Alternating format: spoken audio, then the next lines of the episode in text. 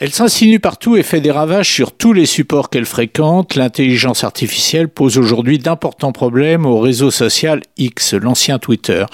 La victime cette fois-ci en est la chanteuse américaine Taylor Swift. Celle-ci apparaît sur X totalement dénudée et provoque ainsi un raz-de-marée émotionnel qui est même monté jusqu'à la Maison Blanche, celle-ci suggérant que le Congrès américain devrait légiférer. Et pourtant, ces images résolument pornographiques ne sont restées en ligne que 17 heures. Le problème est que durant ce seul laps de temps, 47 millions de personnes les ont vues.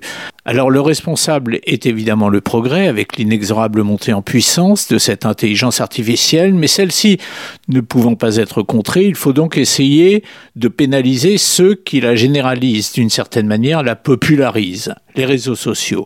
Ceux-ci sont donc pointés du doigt, convaincus d'un trop grand laxisme. Et le président américain Joe Biden travaille en ce moment avec plusieurs entreprises sur la possibilité d'identifier par un filigrane les images générées par l'IA et donc de jeter la suspicion sur toutes ces images.